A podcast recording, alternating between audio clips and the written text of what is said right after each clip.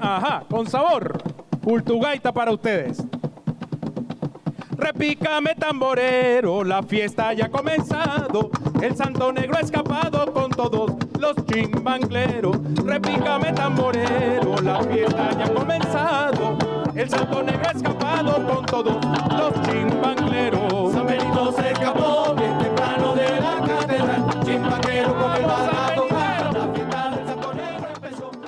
Amigos, bienvenidos a esta edición especial de Universate, las voces de la Universidad Venezolana.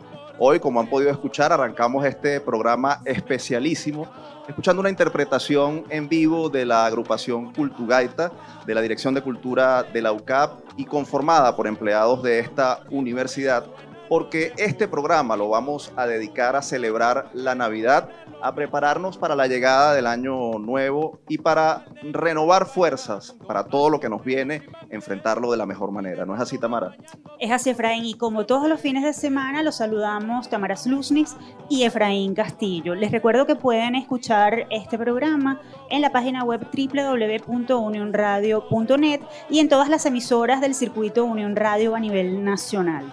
Efraín, este mm, año ha sido muy complejo. No hay duda de que la pandemia cambió mm, nuestra forma de ver y de hacer las cosas. Este ha sido un año lleno de retos. Sin embargo, em, los sueños se ponen en pausa, pero no se detienen. Así es, Tamara, y eso es precisamente lo que nosotros queremos celebrar en este programa del día de hoy, que los sueños solo se ponen en pausa y que por eso debemos trabajar por la esperanza como esa energía vital para seguir adelante. Y como el programa es de Navidad, este, esta edición la vamos a dedicar a las tradiciones, pero también al manejo de las emociones y el bienestar psicológico en estos tiempos y por supuesto a construir esas herramientas que nos permitan enfrentar el nuevo año con fuerza como ciudadanos y como venezolanos. Les recordamos que este programa es una producción de la Fundación Unión Radio Cultural y de la Dirección General de Comunicación, Mercadeo y Promoción de la Universidad Católica Andrés Bello. Y precisamente como la Navidad en Venezuela es muy musical, vamos a, a dedicar esta parte del programa a hablar precisamente sobre el poder de la música en estos tiempos decembrinos. Y para ello recibimos al profesor Jesús Rondón. Él es músico y compositor venezolano, formado en el Conservatorio José Ángel Lamas de Caracas.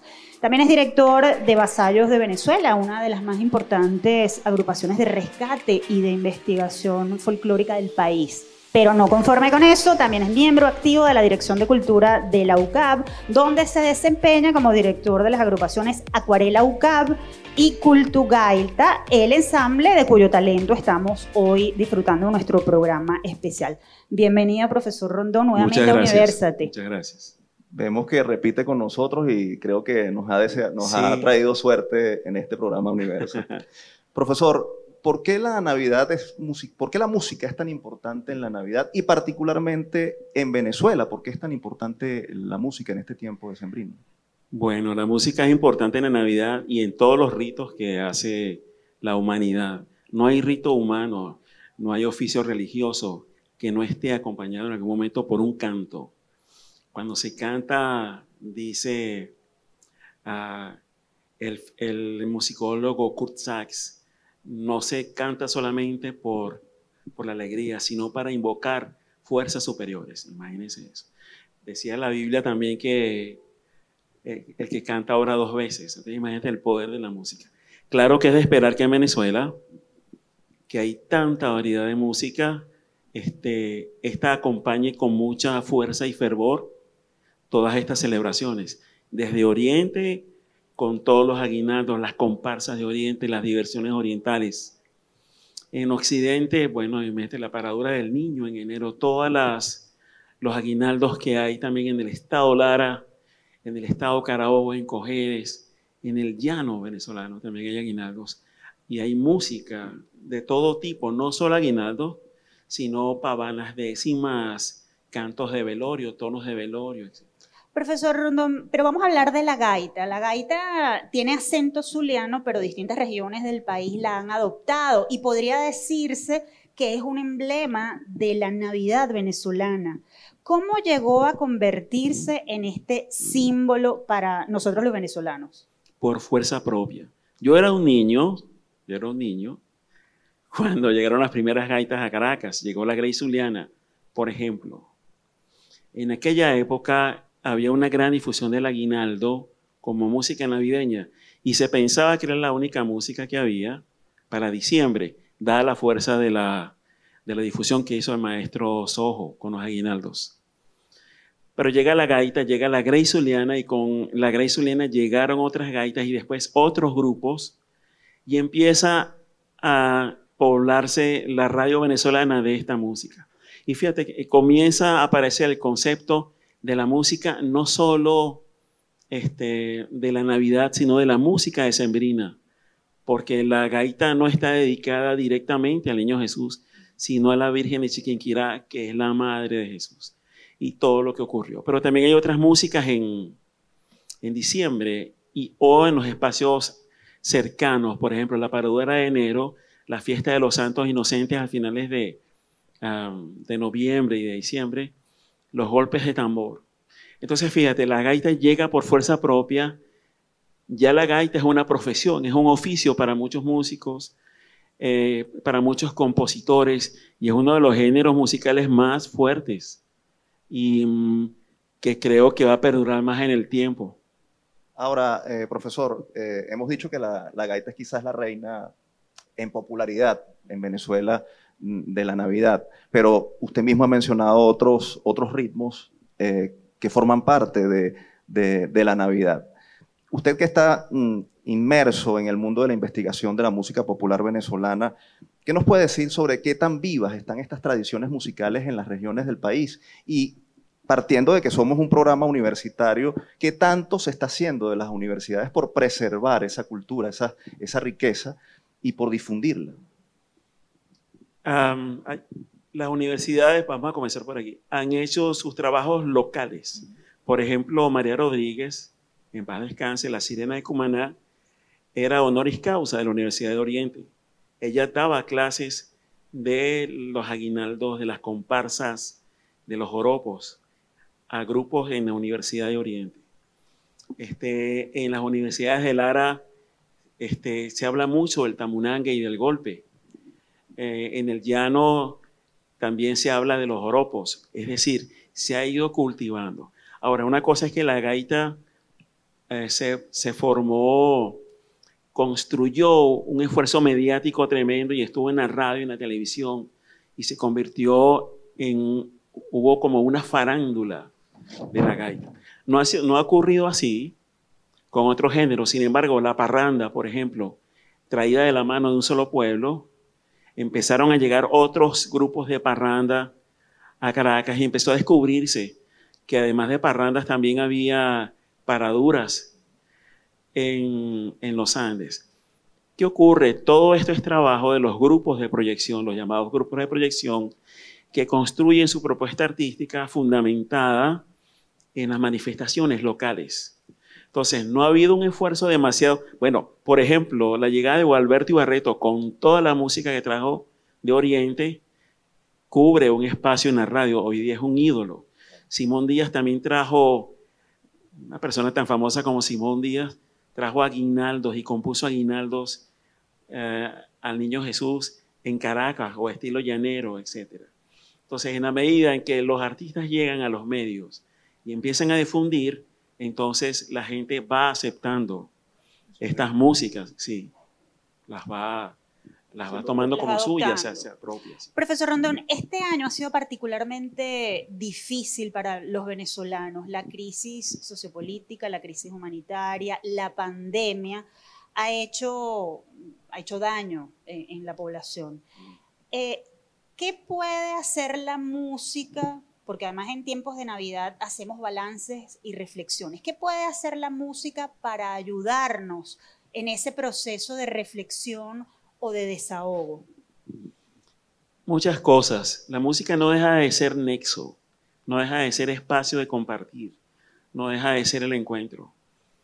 No porque haya pandemia se ha dejado de componer música. No, tampoco eso ha evitado que la gente vía online, por eh, las diferentes herramientas que hay, no presenciales, se ha reunido para hacer música, no solo desde los diferentes espacios de Venezuela, sino de los venezolanos que estén en otros espacios del mundo, eh, se han combinado con músicos de aquí de Caracas o de cualquier otro sitio de Venezuela para seguir haciendo música. Se sigue, se sigue componiendo gaita de la chinita, ya sea por Zoom, ya sea por Instagram, alguna de estas ah, redes sociales, sí, por todas las plataformas que hay. Este, de modo que entonces la música ah, sigue siendo un vínculo, un medio, una plataforma en sí misma. Este, es portadora de un mensaje de aquellos que tienen que estar como resguardados de todo lo que está pasando. Profesor, este programa de Navidad eh, invita o queremos invitar también a la gente a reflexionar sobre, sobre lo bueno y sobre lo que nos espera y lo que debemos hacer. Usted es conocedor de la cultura venezolana y de la idiosincrasia del venezolano. Como, como tal, ¿qué mensaje le envía a, a, quienes nos escuchan y nos ven? ¿Qué, qué les, qué, ¿A qué nos invita esta Navidad, especialmente la del 2020? Mira, todo tiempo malo pasa toda crisis se diluye. Debemos estar preparados para que cuando se acabe la crisis estemos preparados nosotros como mejores personas, tengamos valores más profundos y estemos listos para el arranque inmediato y no esperar a que, concha, le pasó la tormenta, a ver qué hacemos. No, hay que estar preparados, hay que estar cautos, hay que estar este, listos en la reflexión y en la planificación para hacer las cosas que habrá que hacer para reconstruir lo que se haya derrumbado. Profesor Rondón, agradecemos muchísimo su presencia en, en nuestro programa. Un honor haberlo vuelto a tener por segundo año consecutivo en nuestro programa especial navideño. y ahora mío. queremos invitarlo a que vuelva a la tarima para que siga dirigiendo a Cultugaita eh, y nos sigan complaciendo a nosotros con esa buena música navideña. Cómo no, con permiso. Mientras tanto, nosotros eh, nos vamos a la pausa, escuchando, por supuesto, la música de Cultugaita e informándoles que al regreso conversaremos sobre otro tema, sobre bienestar emocional y cómo prepararnos precisamente desde el punto de vista psicológico para enfrentar lo que nos viene el año próximo en este, en este tiempo. Ya volvemos con más de Universate. Música, Cultugaita.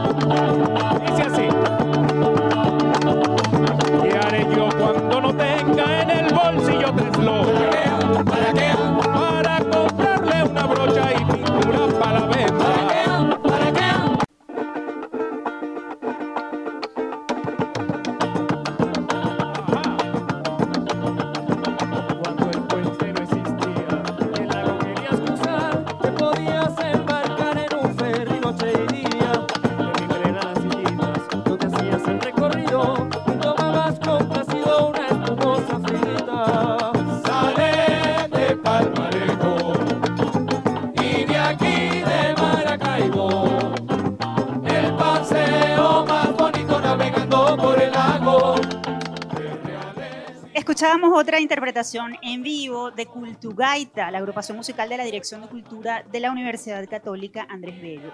Y precisamente con Talento Ucavista vamos a continuar en esta segunda parte de nuestro episodio especial de University. Recuerden que pueden seguirnos en nuestras redes sociales, en Twitter e Instagram somos arroba Universate Radio y nuestro correo es produccionuniversate.gmail.com.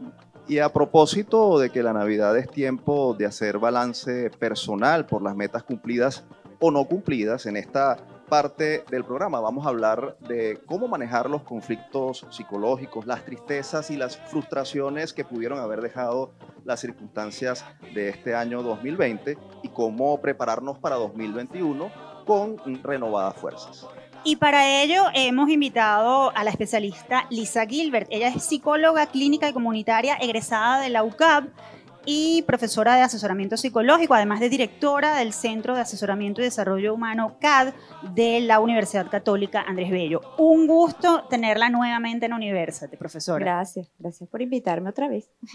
Profesora, Navidad es tiempo de alegría y de festejo y hemos escuchado música y estamos contagiados de la música navideña. Pero también es momento de balance y de reflexión. Como especialista y partiendo de lo que ha pasado este año con la pandemia, con la crisis, ¿cómo ve usted o cómo cree usted que va a llegar la Navidad o lo que va a significar la Navidad en medio de la pandemia para la población? Sí, yo creo que, que la Navidad es un tiempo de unión, de reflexión, de compartir con la familia, de rituales, como lo decía el, profesor eh, que estaba dirigiendo la, parte musical, y sobre todo de estrechar los lazos y como tú decías, Efraín, de hacer un balance entre qué fue lo bueno, qué fue lo malo, las metas que queremos nosotros para el año que viene. Y bueno, y definitivamente durante este año ha sido muy duro a nivel, bueno, de todos los, digamos en todas las áreas, pero a nivel psicológico, ha significado muchas pérdidas para las personas eh, mucho enfrentarse a ansiedad, tristeza, depresión, angustia, desesperación, incertidumbre. Y bueno, la, mejor forma de afrontar es eso es poder tener una capacidad de adaptación, de resiliencia, o sea, de eh, ante la adversidad poder nosotros brindar cada uno de nosotros los mejores recursos que podamos tener. Eh, tratar de adaptarnos porque es difícil, yo creo que, la gente no, no, se ha terminado de adaptar a, a vivir en, eh, en sus casas, en cuarentena, después el formato mixto, y bueno, y, y, así va a seguir siendo durante los meses que vienen, el año que viene, qué sé yo. Entonces, tenemos que aprender todos a, tolerar la incertidumbre también y la frustración. ¿Cómo se hace eso? Planteándose metas, a veces tienen que ser a muy corto plazo, otras a mediano plazo, otras a largo plazo eh, definitivamente creo que, que bueno, que, que, hasta ahora lo hemos logrado cada quien en su, en su medida de, de las posibilidades, pero bueno, estudiar a distancia, trabajar a distancia, vivir a distancia online. Y bueno, y, ahora con toda la modalidad de, de hacerlo mixto, y bueno, y, y, así va a seguir transcurriendo los meses que vienen, las semanas que vienen, ¿no? Profesora, durante esta época muchas personas suelen sentirse solas, mm. frustradas. Sí. Eh, el confinamiento además no ayuda. Pudiéramos estar todos reunidos en familia, pero hay soledades que en esta época resaltan muchísimo más. Esas, esos episodios de tristeza podrían eventualmente derivar en depresión o acentuarla en el caso de que ya exista. ¿Qué recomendaciones? Porque esto de, de hacer un balance y, y, tratar de adaptarse al cambio a veces no es sencillo. ¿Qué recomendaciones ofrece usted como especialista a estas personas que están sufriendo esa tristeza crónica que puede derivar en depresión o que en caso de que ya exista depresión como tal, pudiera verse acentuada, sobre todo en esta época tan especial como la navideña? Claro, las personas que ya, ya tienen un, diagnóstico como más fuerte o tienen unos síntomas muy graves tienen que buscar ayuda. O sea, probablemente necesiten hasta medicación, hasta psicoterapia, etc.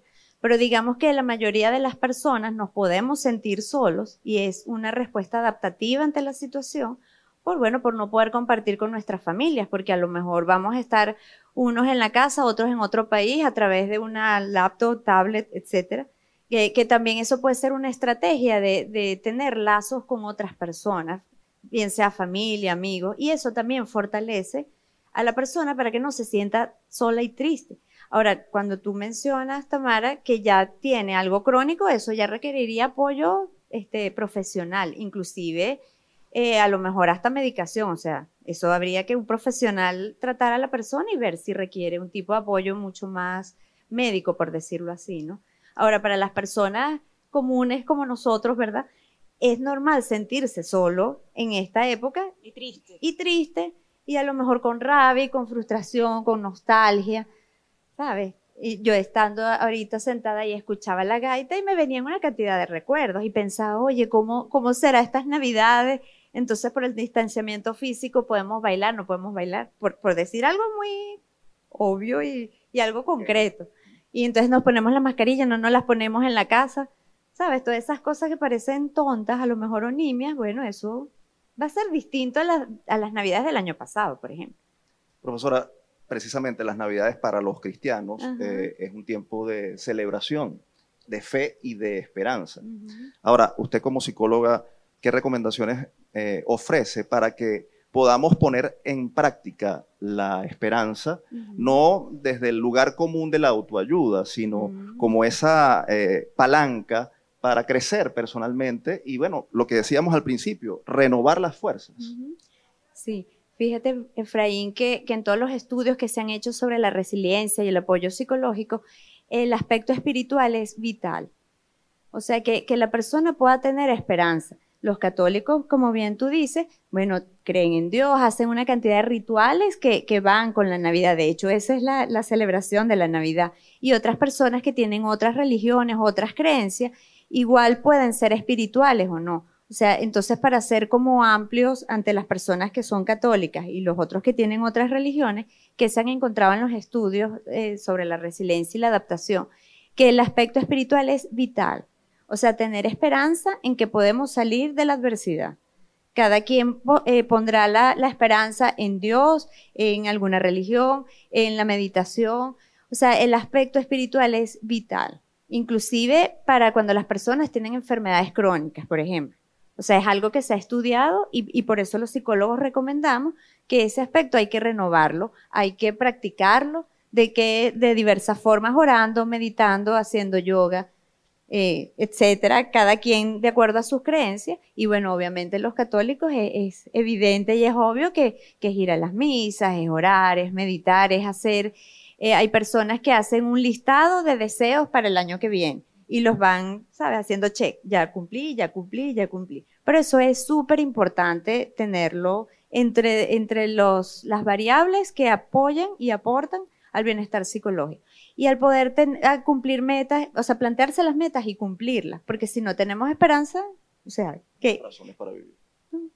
O sea, e, eso es vital, es algo existencial, de hecho. Es así. Lisa, 2021 no pinta como un año fácil, va a ser eh, un año en el que la complejidad, al menos en Venezuela, bueno, en Venezuela y en el mundo, va a continuar.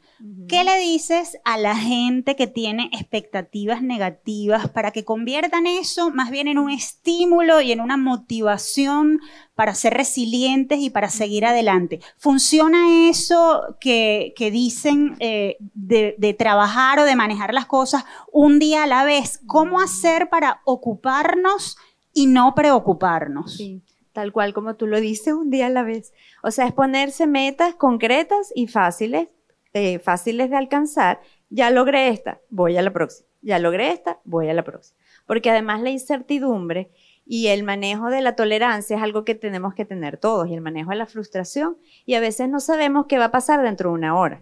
O sea, yo no estoy hablando ni siquiera el año que viene. Eso es muy largo.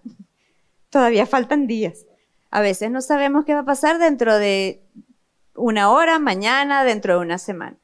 Entonces, claro que es complicado eh, poder adaptarse a eso, pero si no nos fijamos metas que podamos alcanzar, la frustración es más alta. Profesora, finalmente, en este programa queremos siempre cerrar con los invitados haciendo un llamado o dando un mensaje a quienes nos escuchan y están esperando en este momento un mensaje de aliento, porque a fin de cuentas, el fin de año también es eso, pensar en lo que viene en el año, en el año próximo de manera positiva. ¿Qué mensaje de aliento le ofrece usted a nuestros escuchas y a quienes nos están viendo en esta Navidad y fin de año?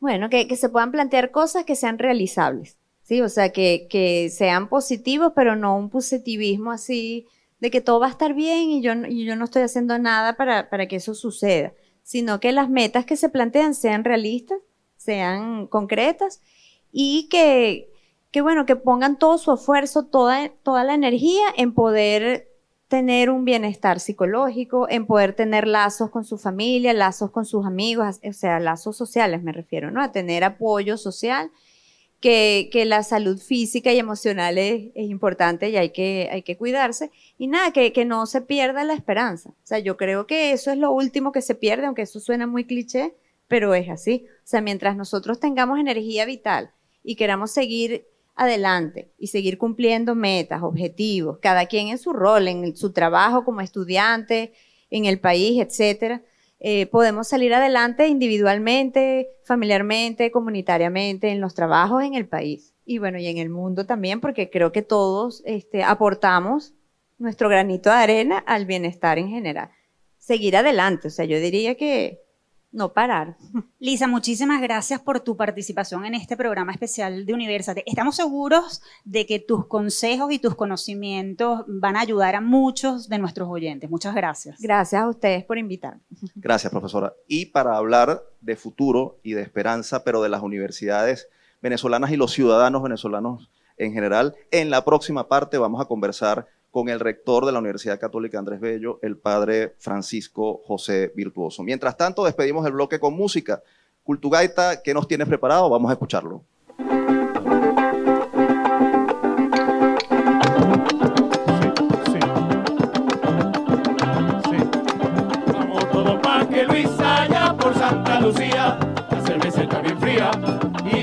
Y allí te va feliz en la esquina de San Luis. Espero de noche y día. Vamos todos pa' que Luis allá por Santa Lucía, la cerveza está bien fría y allí te va feliz en la esquina de San Luis. Espero de noche y día.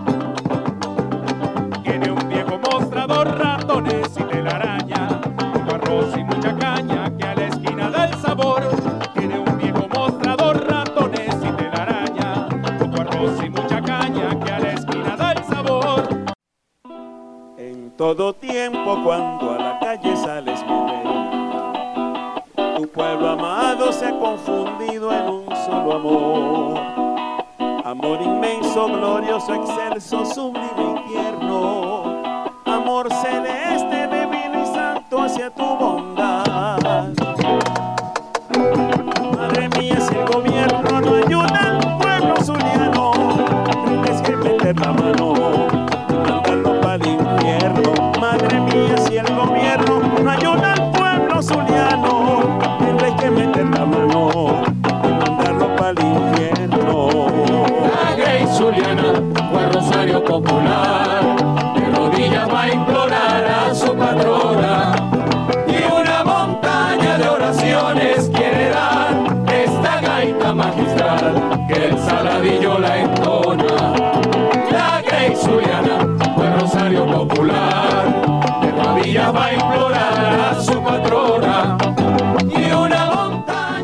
Y con Cultugaita de fondo continuamos con mucho más de Universate, su revista universitaria de los fines de semana, transmitida a través de la señal de Unión Radio a nivel nacional. En esta eh, especial edición navideña y de fin de año dedicada a la esperanza. Así es, y ustedes saben que Universate es un espacio dedicado a la Universidad Venezolana y hemos eh, resaltado que este programa habla de balance y de futuro. ¿Qué le espera en particular a las universidades venezolanas en el año 2021? ¿Qué deben hacer las instituciones de educación superior para enfrentar este año venidero? Y además de las instituciones de educación superior, ¿qué deben hacer los ciudadanos para, para seguir adelante en este 2021 que se avecina? Para contestar estas y otras interrogantes nos acompaña el sacerdote jesuita Francisco José Virtuoso. Él es rector de la Universidad Católica Andrés Bello, politólogo, doctor en historia y, bueno, máxima autoridad de la UCAB. Bienvenido una vez más a Universate Rector. Muchas gracias por esta oportunidad. Rector, este año que finaliza nos cambió la vida, lo hemos visto no solo por la pandemia y las consecuencias de salud, sino la crisis económica y social que ha estado asociada tanto a la COVID-19 como a lo que ocurre en el país. ¿Qué balance hace de 2020 y lo que le dejó este año a las universidades venezolanas? Ha sido evidentemente un año muy duro, muy difícil.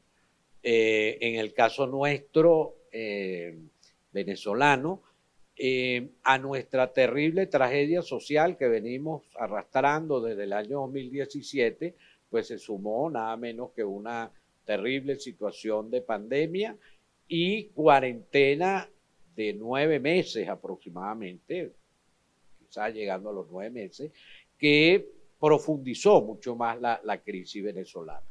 Ahora, en este contexto, eh, hay que señalar, eh, en el caso muy particular nuestro de la, UCAP, que decidimos enfrentar estas dificultades haciendo uso de un concepto clave de nuestro programa estratégico, de nuestro plan estratégico, que es la innovación.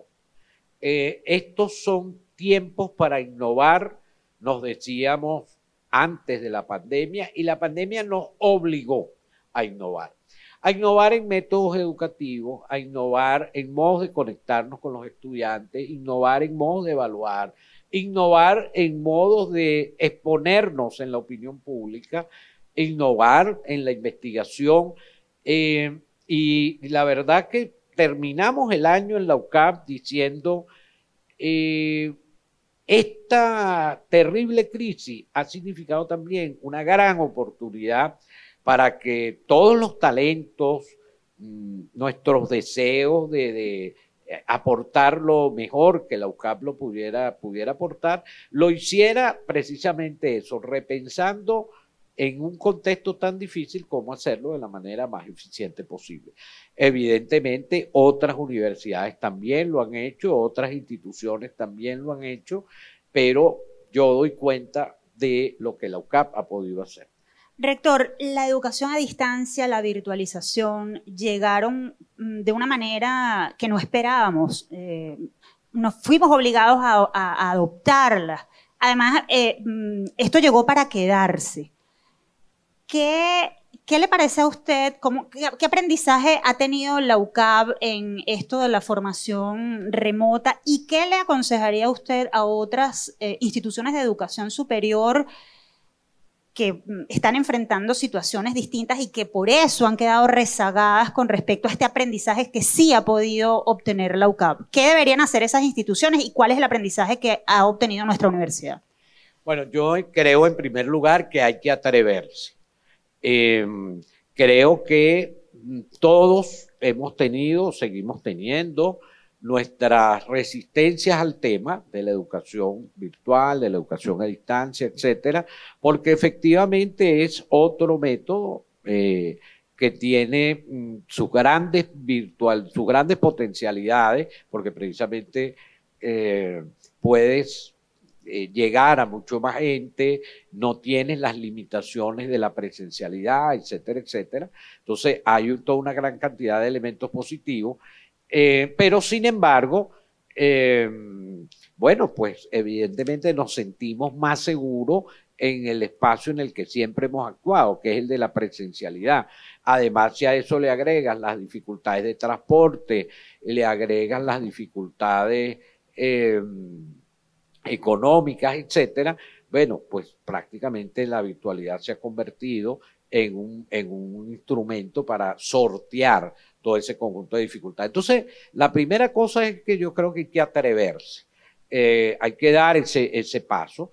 Y lo segundo es que sí se ha recabado eh, información, experiencia, aprendizaje. Creo que si algo hemos recabado son precisamente aprendizajes de qué es mejor hecho de esta manera, de qué no es tan conveniente hacer.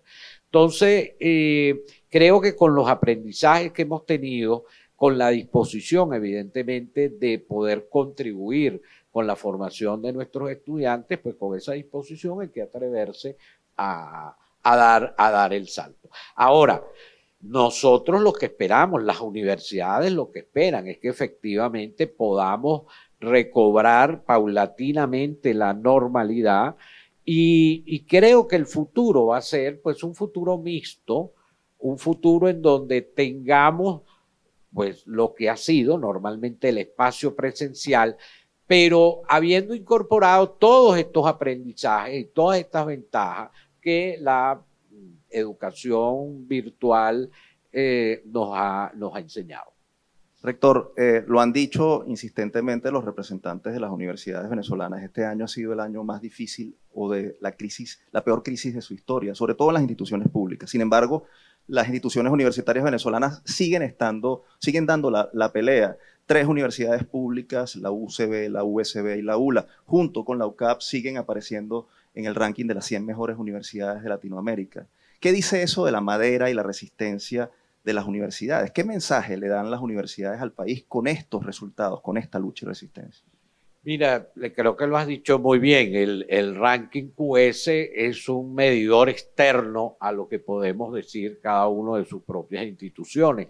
Y ese indicador externo, esa ventana externa, por decirlo de alguna manera, lo que está viendo es, bueno, que hay universidades con un tremendo potencial eh, eh, en cuanto a su talento como docente y su talento en materia de investigación, en número de estudiantes, en productos concretos, de tal manera que hay con que la universidad venezolana, ya me refiero al conjunto de universidades, eh, ciertamente ha sido muy golpeada, las instituciones públicas, las universidades financiadas a nivel público, pues han sido las más golpeadas de todas. La Universidad Autónoma en Venezuela ha sufrido mucho.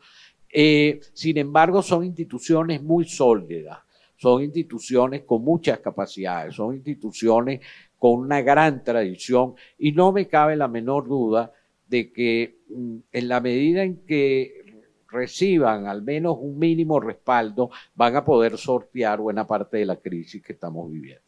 Entonces, rector, usted es optimista con respecto al futuro de la educación superior en Venezuela. Si tuviera que darle algunos consejos o algunas sugerencias a otras universidades, ¿qué les diría? Bueno, yo creo que en primer lugar, nunca perder la conciencia del papel estratégico fundamental que jugamos en la vida del país. Es decir, una, una universidad, una institución de educación universitaria eh, es clave para la formación del talento, para jugar ese rol en la sociedad, de alumbrar, de buscar caminos, de hacer propuestas. Son espacios donde nuestra juventud brilla precisamente por su deseo de futuro y de construir futuro. La universidad es eh, una institución clara. Entonces, no perder eso nunca de vista. Segundo, yo diría seguir con nuestras luchas. Yo creo que si algo es la universidad venezolana, es una institución en lucha. Usted ve hoy la Universidad eh, Central de Venezuela o la Universidad eh, de los Andes, por nombrar alguna, la de Carabobo, la del Zulia, este, usted ve sus profesores luchando por mejores salarios, sus rectores reclamando mejores condiciones, sus estudiantes también en pie de lucha. Usted ve las universidades privadas en Venezuela, bueno, haciendo un gran esfuerzo para dar lo mejor de sí, contando solo con los recursos eh, que puede brindar la matrícula que pagan los estudiantes. De tal manera que si algo es la universidad, es una institución en lucha y eso hay que seguirlo manteniendo y rescatando.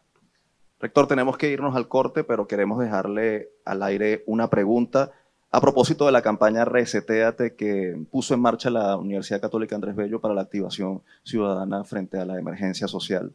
¿Cómo debemos los venezolanos resetearnos para enfrentar el año 2021?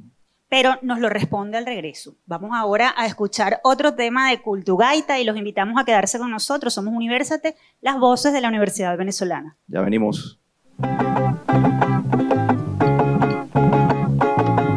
Vengo montado en el tren, en el tren de Cardenales. En el tren de Cardenales, vengo montado en el tren.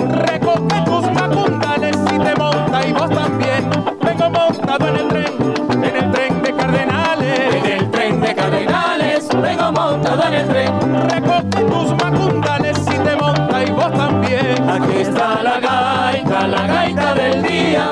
Gocemos muchachos, ponemos una algarabía. Aquí está la gaita, la gaita del día. Gocemos muchachos, formemos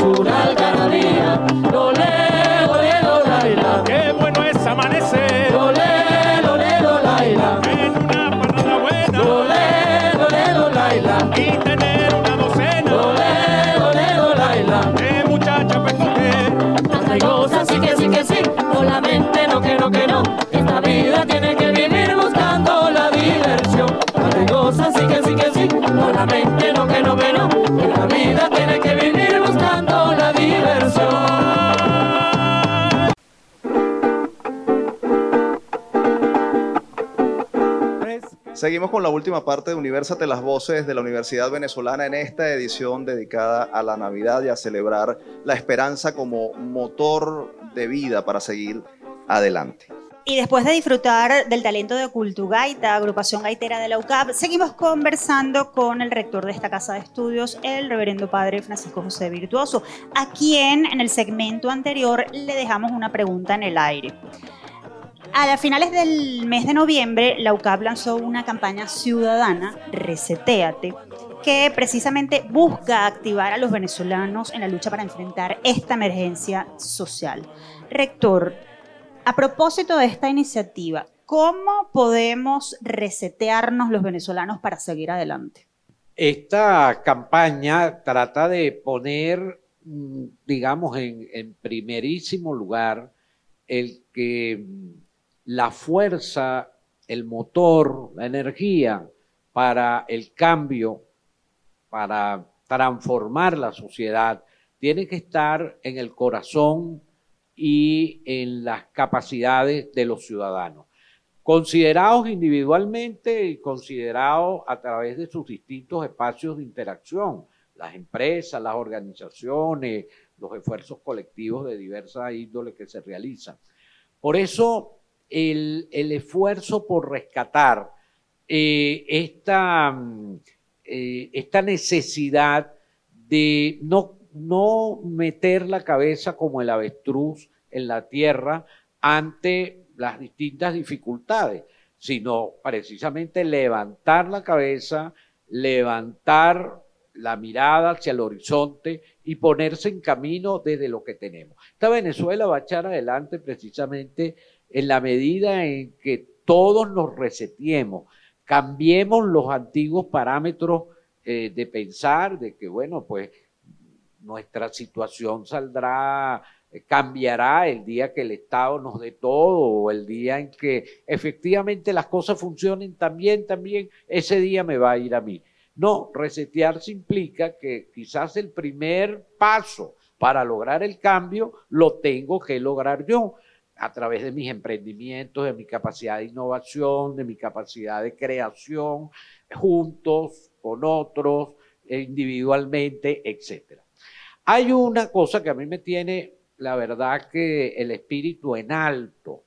Y es lo que acaba de pasar en esta cita electoral del pasado 6 de diciembre. Eh, si algo quedó de manifiesto es que políticamente hay una intención de control del Estado, de control del territorio, de control de la vida en general de la sociedad. Y sin embargo, hay una constatación clara.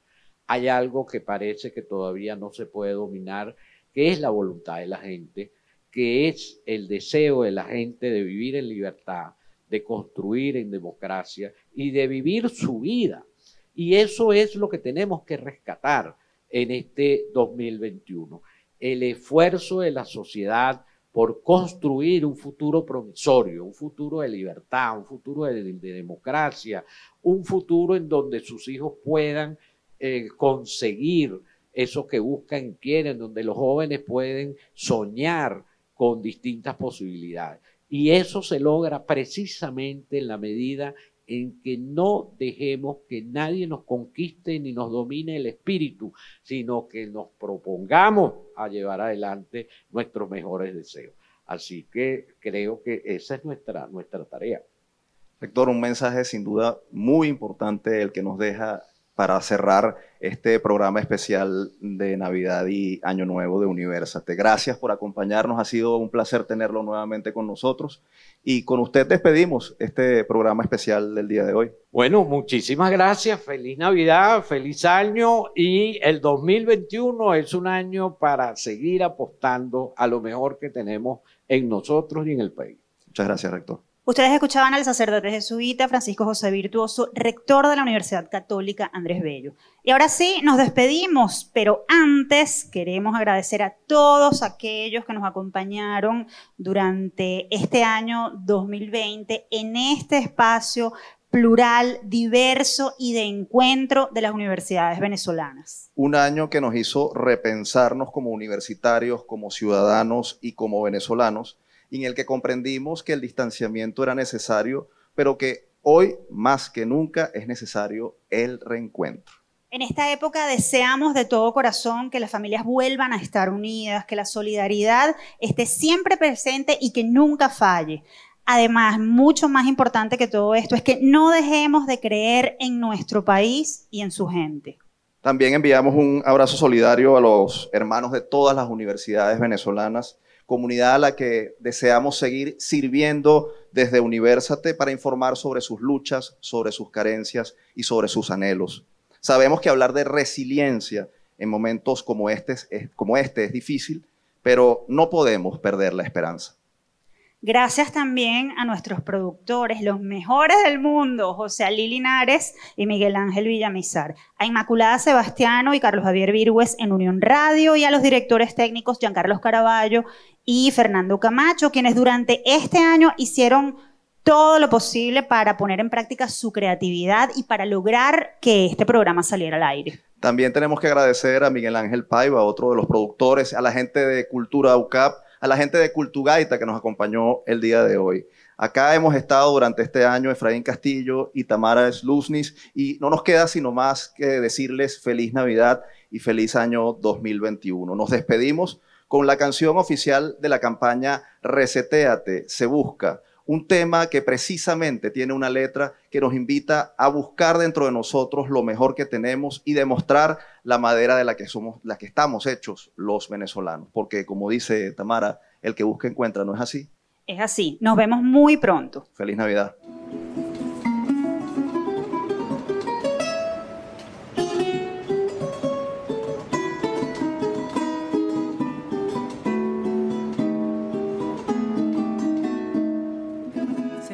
La gente de un país sin fronteras que quiera reinventarse, se busca el que quiera, un carpintero, un doctor, un herrero, una maestra y una enfermera diestra que me quite este dolor.